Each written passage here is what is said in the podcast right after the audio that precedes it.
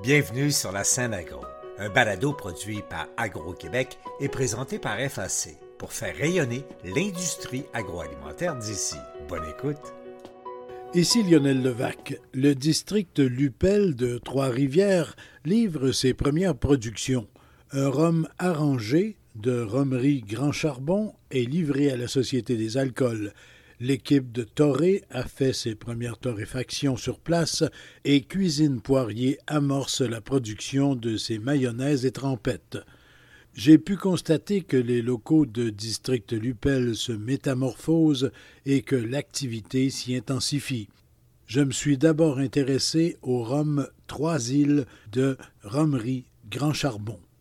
Voici mon reportage.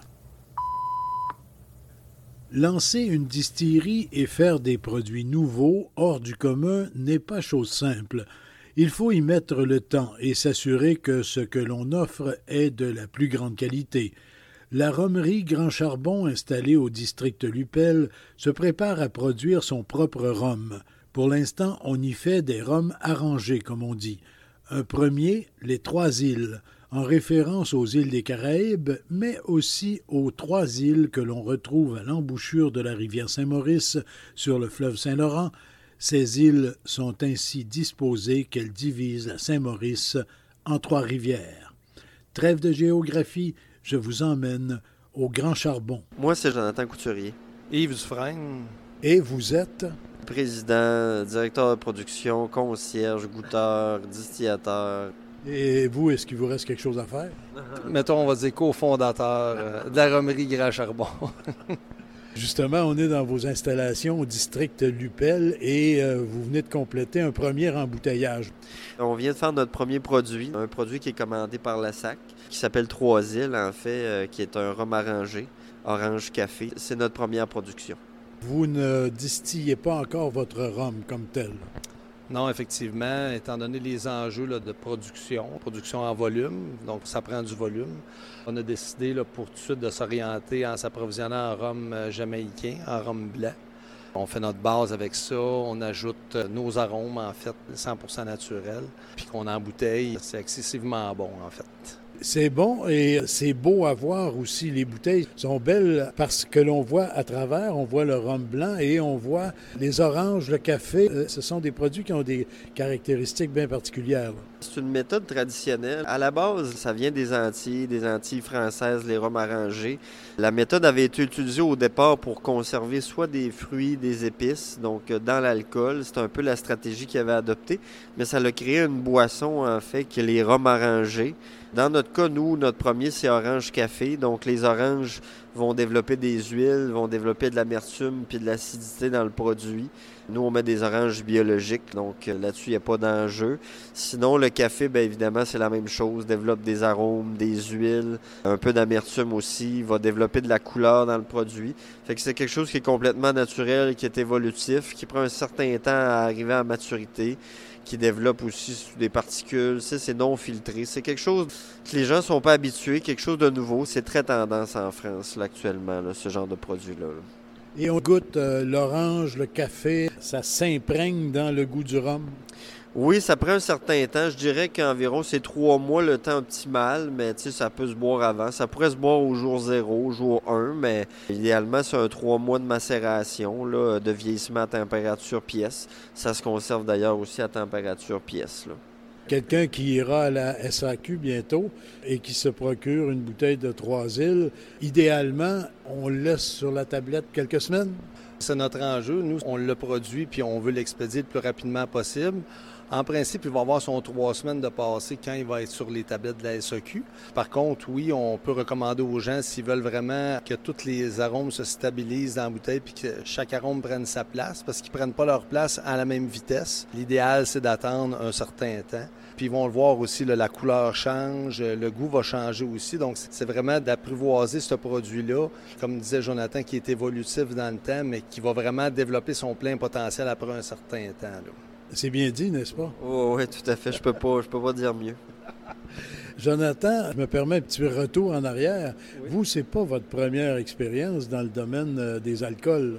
Non, effectivement. Par contre, celle-là, c'est une première expérience. Je voulais faire quelque chose de différent pour avoir un défi, premièrement. Hein. C'est important dans la vie de se donner des défis, mais aussi pour offrir quelque chose de différent sur les tablettes apporter des idées, des découvertes. Les gens sont toujours là-dedans constamment. En fait, à travers les années, on voit que les gens veulent découvrir des nouvelles choses, les tendances changent. Fait que nous, on s'embarque dans quelque chose. Euh, notre modèle d'affaires, en fait, c'est vraiment ça, c'est les rhums arrangés. Je me permets d'insister un petit peu. Votre expérience, vous l'avez pris dans une autre distillerie que vous aviez fondée avec euh, des collègues également. Oui, oui, tout à fait. C'est la distillerie Mariana qui est connue au Québec parce qu'elle a une dizaine de produits sur euh, les tablettes de l'INSAQ, des marques qui ont quand même encore un bon rayonnement. Les produits sont bons, sont appréciés des gens. J'ai quand même une belle fierté d'avoir créé ça. Je vois ça comme une continuité aussi en quelque sorte, justement avec des nouveautés que ça aurait pu être à l'époque aussi des choses qu'on aurait fait là. Et là, aujourd'hui, ben, vous allez dans une autre voie, d'autres produits, d'autres gammes de produits. Oui, c'est sûr qu'on se cantonne premièrement aussi dans le rhum. Là, ça, on ne l'a pas mentionné. on est une romerie. On fait des produits exclusivement à base de rhum. Pour l'instant, comme Yves dit, des mélanges. On l'apporte à notre main. On prend le tableau blanc, puis on en fait une peinture comme on le souhaite. Ça ne veut pas dire qu'on fera pas de rhum, c'est vraiment pas ça ce qu'on veut dire. On veut faire du rhum ici à partir de mélasse qu'on achèterait. D'ailleurs, ici, Trois-Rivières est le port où la majorité de la mélasse en vrac est, débarquée via la compagnie Somavrac. Fait qu'on voudrait avoir éventuellement notre propre production de rhum à, partir de mélasse. Et vous, Yves, euh, votre cheminement, c'est quoi avant de vous retrouver dans cette entreprise euh, Grand Charbon? Un cheminement qui est assez euh, atypique, disons. J'ai travaillé dans plusieurs domaines. J'étais mécanicien industriel, donc ça, ça m'a vraiment aidé ici à optimiser la ligne de production. C'est une ligne qui est custom, notre ligne d'embouteillage. Donc, on a des poussoirs, des remplisseuses, parce qu'il y a beaucoup de travail à la main. Mais euh, au travers ça, on, voulait aussi optimiser, disons, le café, on l'intègre euh, de façon automatisée, mais c'est des choses qui se font pas. Donc, il a fallu imaginer tout ce qui est aspect de la production. Même chose pour la bouchonneuse. Donc, mon champ d'expertise antérieur m'a vraiment aidé par rapport à ça qui est la mécanique industrielle. Après ça, j'ai travaillé un bout de temps pour le mouvement des jardins, donc j'ai été conseiller financier pendant une dizaine d'années. Puis euh, Jonathan, bon, m'a approché là, une couple d'années pour me parler de son projet de se relancer dans une distillerie, m'a parlé du rhum, qui s'en peut-être la prochaine tendance. Donc ça m'a vraiment allumé. Euh, moi, j'ai toujours aimé les spiritueux, le rhum entre autres. Donc j'ai décidé de foncer avec lui là-dedans. Puis euh, je suis maintenant à temps plein dans l'entreprise. Je m'occupe d'un peu de tout, de la production, de l'administration, marketing. C'est vraiment une belle expérience que je ne regrette pas du tout. C'est vraiment le fun. Et bientôt, vous allez encore une fois mettre euh, à profit vos talents de mécanicien industriel dans l'installation de la distillerie comme telle, la production de votre rhum. Ça, c'est certain. On a vraiment des bonnes idées par rapport à ça.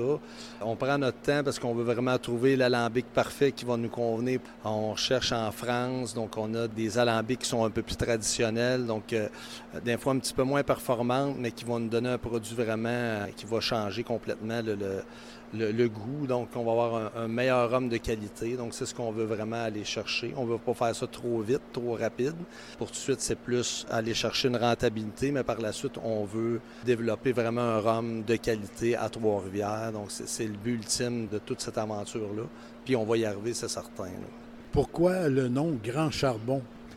Ben, en fait, ça rappelle un petit peu les origines, les méthodes traditionnelles, distillation, le feu de bois, même il y a une, certaine part de, filtration aussi qui peut se faire au charbon.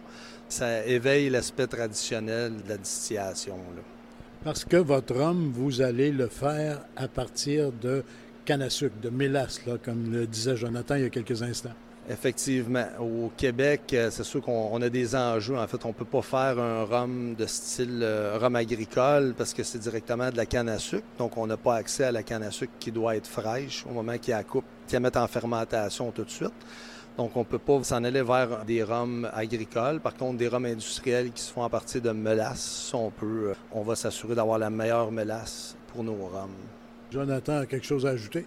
Ben justement, euh, en réalité, l'Amérique du Nord, de façon générale, a été beaucoup influencée euh, par le rhum, l'histoire de l'Amérique du Nord, avec euh, bon, malheureusement l'esclavage, tout ça. Mais il faut, penser qu'ici au Québec, il y a même déjà eu des distilleries de rhum, en fait. évidemment, c'était nos colonies françaises qui nous vendaient de la mélasse. Là. Il y a eu une distillerie, une romerie, en fait, dans la basse ville de Québec. La première là, était dans le coin de Saint-Roch, justement, où ce que Saint-Roch est aujourd'hui. Fait que nous, en réalité, on fait perdurer un peu cette histoire-là là, en, faisant un rhum à partir de mélasse. Et votre propre rhum à vous, à partir de mélasse, distillé ici à Cap-de-la-Madeleine, Trois-Rivières, c'est pour quand, là? Au cours de l'année 2024? Non, malheureusement, ça va être à peu près dans trois ans. On va commencer la production d'ici peut-être un an, on va dire. On va au moins avoir des vieillissements de deux ans. Fait qu'on est plus dans une fenêtre de temps de trois ans. Pour, la mise en marché, mais vous allez commencer à distiller ah, avant ça, là? Oui, oui, tout à fait. Dans un an, on devrait être correct. On achète actuellement une bouilloire à vapeur là, pour alimenter l'alambic qu'on n'a pas trouvé encore, elle, par contre. On est en train de s'équiper pour ça. Là. Donc, en attendant, là, vous avez le Trois Îles, qui est votre rhum euh, orange café, fait à partir d'un rhum jamaïcain blanc, mais qui va se bonifier avec euh, l'infusion du café et de l'orange dans le rhum comme tel. Vos prochains produits, en attendant votre propre distillerie, ce serait quoi? Ben, en fait, on en a un autre qui va s'en venir sur les tablettes qui est excellent aussi. C'est une crème de rhum, coconut érable. Les deux sont bien présents, mais bien dosés aussi. Donc, euh, goûte pas trop le coconut, goûte pas trop l'érable. Donc, c'est vraiment une crème qui est pas trop grasse non plus, pas trop sucrée. Les gens vont vraiment aimer euh, ce produit-là aussi. Ça va être une belle bouteille bleue, un beau brand. Euh, une petite bouteille. bref, elle va se retrouver sur les tablettes en même temps que notre rhum Orange Café Trois Îles. C'est une question de semaine là, pour finaliser ça. C'est en plein ça. Une question euh, peut-être un, deux, trois semaines, puis ça va être sur les tablettes. N'hésitez pas à la demander aussi euh, quand vous irez en succursale.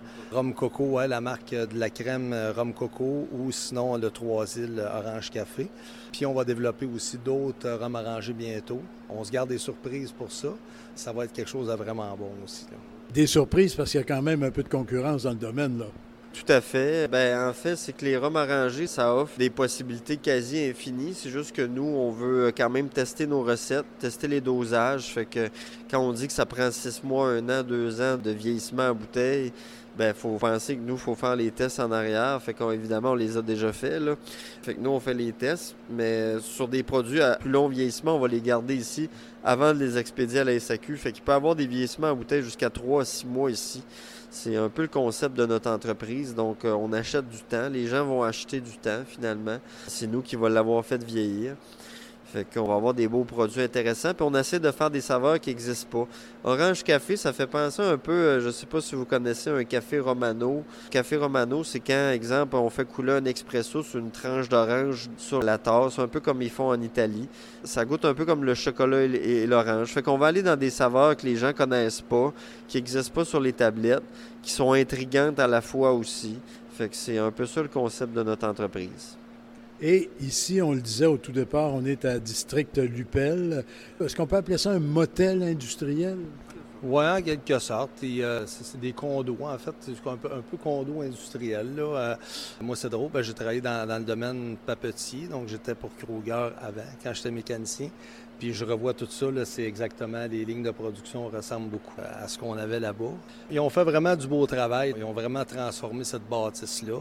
Il y a des gros enjeux parce que c'est extrêmement grand. Là. Il y a 360 000 pieds carrés quand même de surface, mais la façon qu'ils développent, c'est vraiment bien. Là. Ils ont vraiment fait du bon travail de ce côté-là.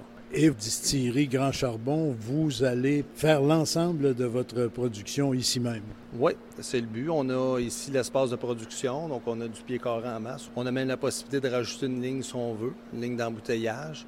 Puis notre entreposage euh, se fait en bas dans une autre partie. On a des débarcadères, des kits de chargement, on a des portes au plancher, donc c'est super. Il y a des, même des réfrigérateurs qui ont été bâtis, donc on peut occuper, louer si on veut. Là. Bien, messieurs, euh, félicitations pour ce nouveau produit, votre premier produit.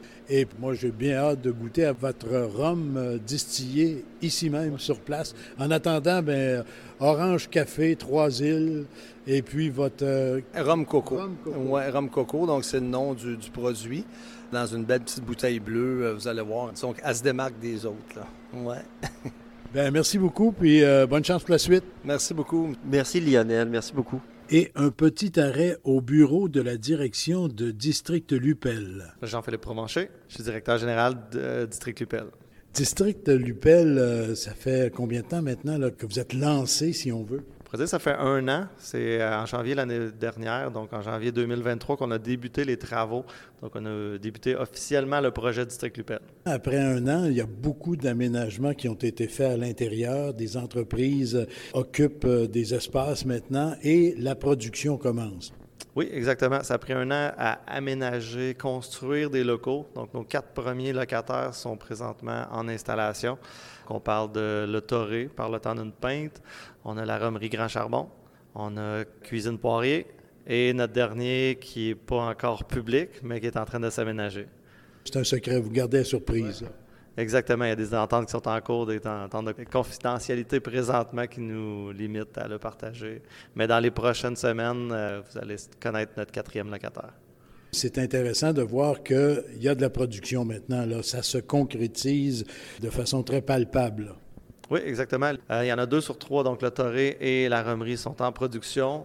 Puis le troisième, Cuisine Poirier, euh, prévoit dans les deux prochaines semaines débuter leur production. Donc c'est vraiment, c'est réel, c'est concret après un an. Bien, merci beaucoup. Ça fait plaisir. À propos de Cuisine Poirier, les locaux et équipements sont fin prêts. Jonathan Poliquin, directeur général Cuisine Poirier. Cuisine Poirier, qu'est-ce que vous faites? Qu'est-ce que vous produisez? On fait des mayonnaises et des trempettes fraîches, c'est-à-dire sans agent de conservation. Vous êtes déjà sur le marché? Oui, dans le fond, on a plus de 100 points de vente au Québec. Dans le fond, nous, c'est un rachat d'entreprise qu'on a effectué au mois de mai dernier, 2023. Puis, dans le fond, on a déménagé l'usine à Trois-Rivières récemment. Vous êtes euh, en train de vous installer au district Lupel. Oui, exactement. On est notre local au mois de septembre. Donc, on a commencé l'installation depuis déjà un certain moment. Puis on prévoit là, être euh, en production euh, début février. On, devrait produire. Vous êtes dans les équipements. Là, on est du côté plus emballage, je pense. De l'autre côté, c'est la production. Oui, exactement, c'est ça. Il y a deux zones, une zone de production puis une zone euh, plus emballage, finition de produits. Et ici, vous allez produire l'ensemble de la gamme de vos produits? Oui, l'ensemble de la gamme de nos produits, plus aussi des, on appelle ça du HRI, là, ça doit être tout ce qui est pour les hôtels et restaurants. Du vrac, en fait, de la mayonnaise en vrac. Fait qu'on va produire ça ici. Vous le disiez, 600 points de vente actuellement au Québec. Ça, ça ne changera pas. Ça peut même augmenter. Oui, on aimerait ça que ça augmente quand même beaucoup. C'est sûr qu'on on couvre les grandes bannières, là, métro, IGA, Super C. Il nous reste quelques bannières là, à aller chercher pour augmenter chemin nos points de vente. Rappelez-nous la marque de commerce, le nom qu'on retrouve sur les produits. Ça s'appelle Cuisine Poirier. L'étiquette est rouge, c'est dans les euh, frigidaires des fruits et légumes. Merci beaucoup. Merci, bonne journée. Par moments, une bonne odeur de café, parfois intense, se répand dans le district Lupel. C'est que Torré a amorcé la production de ces cafés. Mais pas le jour où j'y suis passé. J'ai rencontré le torréfacteur au pub microbrasserie Le Temps d'une Pinte dans le centre-ville de Trois-Rivières. Alex Auger, directeur de la restauration responsable de production pour Le Temps d'une Pinte et le Torré. Aujourd'hui, ce qui nous intéresse particulièrement, c'est le Torré, même si on se trouve dans les locaux du Temps d'une Pinte, là, dans le, le pub comme tel. Et justement, vous faites de la torréfaction depuis longtemps ici au pub. Et là, vous venez de commencer à District Lupel. Expliquez-nous ça. Nous, dans le fond, ici, l'équipement prédate euh, le temps d'une pinte. Donc, ça va faire 10 ans cette année, le temps d'une pinte. Euh, on a racheté les installations du torréfacteur qui était là avant. Donc, depuis 10 ans, on a le torréfacteur qui fonctionne euh, ici. On continue la, gamme de café qu'il y avait à l'époque. Avec l'opportunité qu'on a eu au district Lupel, on a pu installer de l'équipement qui est plus moderne, qui va nous permettre de faire des torréfactions plus précises, de torréfier aussi des batches un peu plus grosses. Si la grosse différence, bon, comme c'est un pub, au niveau de tout ce qui est manutention, mais c'est un peu plus compliqué. En plein centre-ville comme ça, c'est faire les livraisons, des matériaux qui arrivent, des poches de café, tout se fait un peu à la main. Donc le district Lupel, ben, on, a l'espace commun avec les docks de chargement. Ça va nous permettre de recevoir et de ressortir la marchandise vraiment, vraiment plus facilement. Avec la machine qui est plus grosse, on passe dans le fond d'une capacité de 8 kg avec celle qu'on a ici à 15 kg avec la nouvelle au Lupel. 15 kg par batch. Donc, une batch. Ah, OK. au volume, là. Oui, exactement. Donc, puis torréfier une batch au complet, ça prend environ entre 8 à 12 minutes, dépendant des types de café, dépendant de, plusieurs autres facteurs. Mais c'est ça. Donc, à chaque 10-15 minutes, on peut produire un 15 kg euh, facilement avec le nouvel équipement là Vous avez développé, euh, l'équipe du temps d'une pinte et l'opération torréfaction, vous avez développé un marché café comme tel que vous opérez à part et qui vous permet de commercialiser du café. Sous quel nom précis commercialement? Là? Le Torré, café sur roue. Donc, on a aussi euh, Plusieurs personnes ont déjà vu le petit tuk-tuk qui fait des événements un peu partout à travers la région. Sinon, tout ça est vraiment euh, intimement lié ensemble. Donc ici au pub, euh, on fait, oui, la production du café, mais aussi tout le café qui est vendu à la tasse ou en grain est torréfié sur place. Ça s'inscrit dans l'esprit général du temps d'une pinte aussi, où toutes nos bières sont produites ici sur place euh, à l'étage. Dans la cuisine, même chose, on essaie de travailler toujours des ingrédients frais, de transformer le, plus possible ce qu'on peut ici, un peu pour rester dans le même ordre d'idée de, de, faire un maximum de transformation nous-mêmes. L'installation District Lupel, ça va vous permettre de vous donner un peu de marge de manœuvre pour étendre vos marchés, votre commercialisation. Oui, exactement. Avec l'équipement qui a une meilleure capacité de production, avoir un site dédié aussi pour ça, euh, de ne pas être toujours un peu entremêlé avec les opérations du pub, ben, ça nous donne quand même un bel avantage. Aussi, ce point-là qui est un peu plus central pour justement exporter les produits, ça va être un peu plus simple.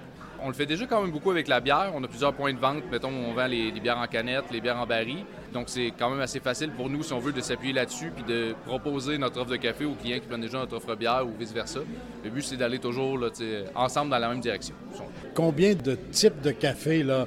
C'est en sac, je présume. Euh, la variété, c'est quoi, là? Nous, ici, on a toujours 16 variétés régulières euh, disponibles au pub. C'est du café qui est en vrac. Donc, euh, oui, on, évidemment, on a des sacs de nos clients. Les gens peuvent apporter leur propre contenant aussi. Au Lupel, on vise euh, bon, de garder ces 16 variétés-là. Sinon, on a toujours aussi en ce moment une 17e variété qui est en rotation. C'est des cafés de type micro-lot qu'on appelle. Donc, c'est des plus petites productions, des cafés plus spéciaux, plus raffinés. J'en ai toujours un en rotation ici. On aimerait ça peut-être étendre notre offre là-dessus aussi avec l'espace qu'on aura de plus au Lupel éventuellement, vous pourriez produire de façon plus continue là, à District Lupel comme tel, selon la demande, selon le développement du marché. Exactement. C'est en fait le but à moyen terme, ça serait de transférer toutes les opérations de café au district Lupel. On continuerait la vente ici au temps d'une pinte, mais on ferait la production au district Lupel. On réacheminerait ensuite le café qu'on a besoin ici au pub. On voudrait vraiment centraliser la production là-bas au Lupel. Ça nous permettrait, nous, de récupérer de l'espace ici au pub pour nos autres opérations d'avoir un espace dédié plus fonctionnel pour le café.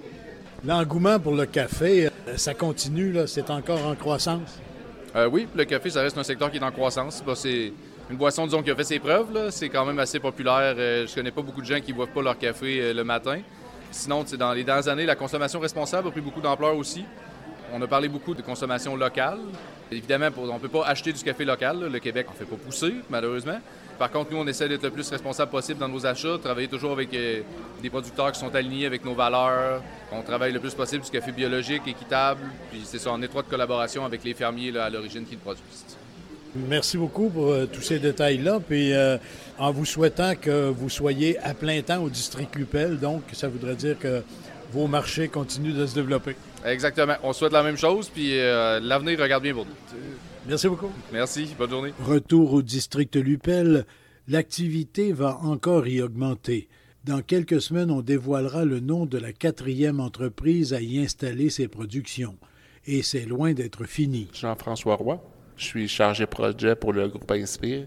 Le groupe Inspire, euh, c'est une euh, société immobilière qui sont propriétaires du 700 Notre-Dame, l'édifice ici où se situe le district Lupel, entre autres. Ce qu'on appelle euh, le district Lupel, euh, ancienne usine de pâte de papier, de différents types de papier, même de prélat, ça a changé beaucoup depuis la dernière année. Là. Ah, énormément. Avant, il y a peut-être un an et demi, on avait encore de la machinerie en place, des équipements de porte papier. Tout ça a été retiré, s'est transformé en des grands locaux vides. Et puis maintenant, ces locaux-là se sont transformés en petits condos industriels pour le district Lupel, pour nos nouveaux locataires qui vont commencer leur production bientôt. Fait effectivement, ça a changé le décor énormément. L'emplacement, euh, c'est assez vaste. Là. Oh oui, c'est très grand. Il y a 300 000 pieds carrés et plus de surface de plancher. Puis on a quand même des gros équipements, des ponts roulants de capacité de plusieurs tonnes, euh, des grosses distributions électriques là, encore présentes qui servaient dans les pâtes et papiers. donc, euh, effectivement, c'est de la grosse entreprise. Et là, ben, quatre entreprises vraiment qui sont installées et ont commencé à produire dans, dans trois cas, en tout cas très certainement une quatrième bientôt. Il y a de la place encore beaucoup. Là. Vous pouvez en accueillir encore plusieurs on a de la place pour beaucoup d'autres euh, clients potentiels, puis on, va même pouvoir faire un agrandissement supplémentaire dans le futur là, pour euh, augmenter les pieds carrés du district Lupel pour accommoder encore plus de personnes. Merci beaucoup. Ça fait plaisir. Ici Lionel Levac. Surveillez bien District Lupel. Ce sera bientôt un pôle important d'attraction dans l'agroalimentaire. Déjà, on peut se procurer les mayonnaises et trempettes de cuisine poirier, le café, les cafés, devrais-je dire, de Torré et les premiers rhums arrangés de Romerie Grand Charbon. Ah oui, à propos du rhum Orange Café, les Trois Îles, achetez-le tout de suite, bien sûr, parce que c'est un produit d'exception. Mais ensuite, laissez-le dormir un peu, macérer, prendre toutes ses saveurs. Quelques semaines, vous serez doublement gagnant. Santé. Cet épisode vous a été présenté en collaboration avec RBC. Gérez vos locations et vos achats d'équipements sans incidence sur vos liquidités. RBC peut vous aider à choisir entre taux fixes et taux variables et vous donner des renseignements pour la concrétisation de votre prochain projet. Allez à rbc.com équipement agricole dès aujourd'hui. Cet épisode vous a aussi été présenté en collaboration avec FAC, le plus important prêteur à l'industrie agricole et agroalimentaire canadienne. Présente depuis plus de 60 ans dans l'industrie, FAC a l'expertise et les relations pour propulser votre entreprise. Pour en savoir plus, visitez fac.ca. Rêver, bâtir, réussir avec FAC.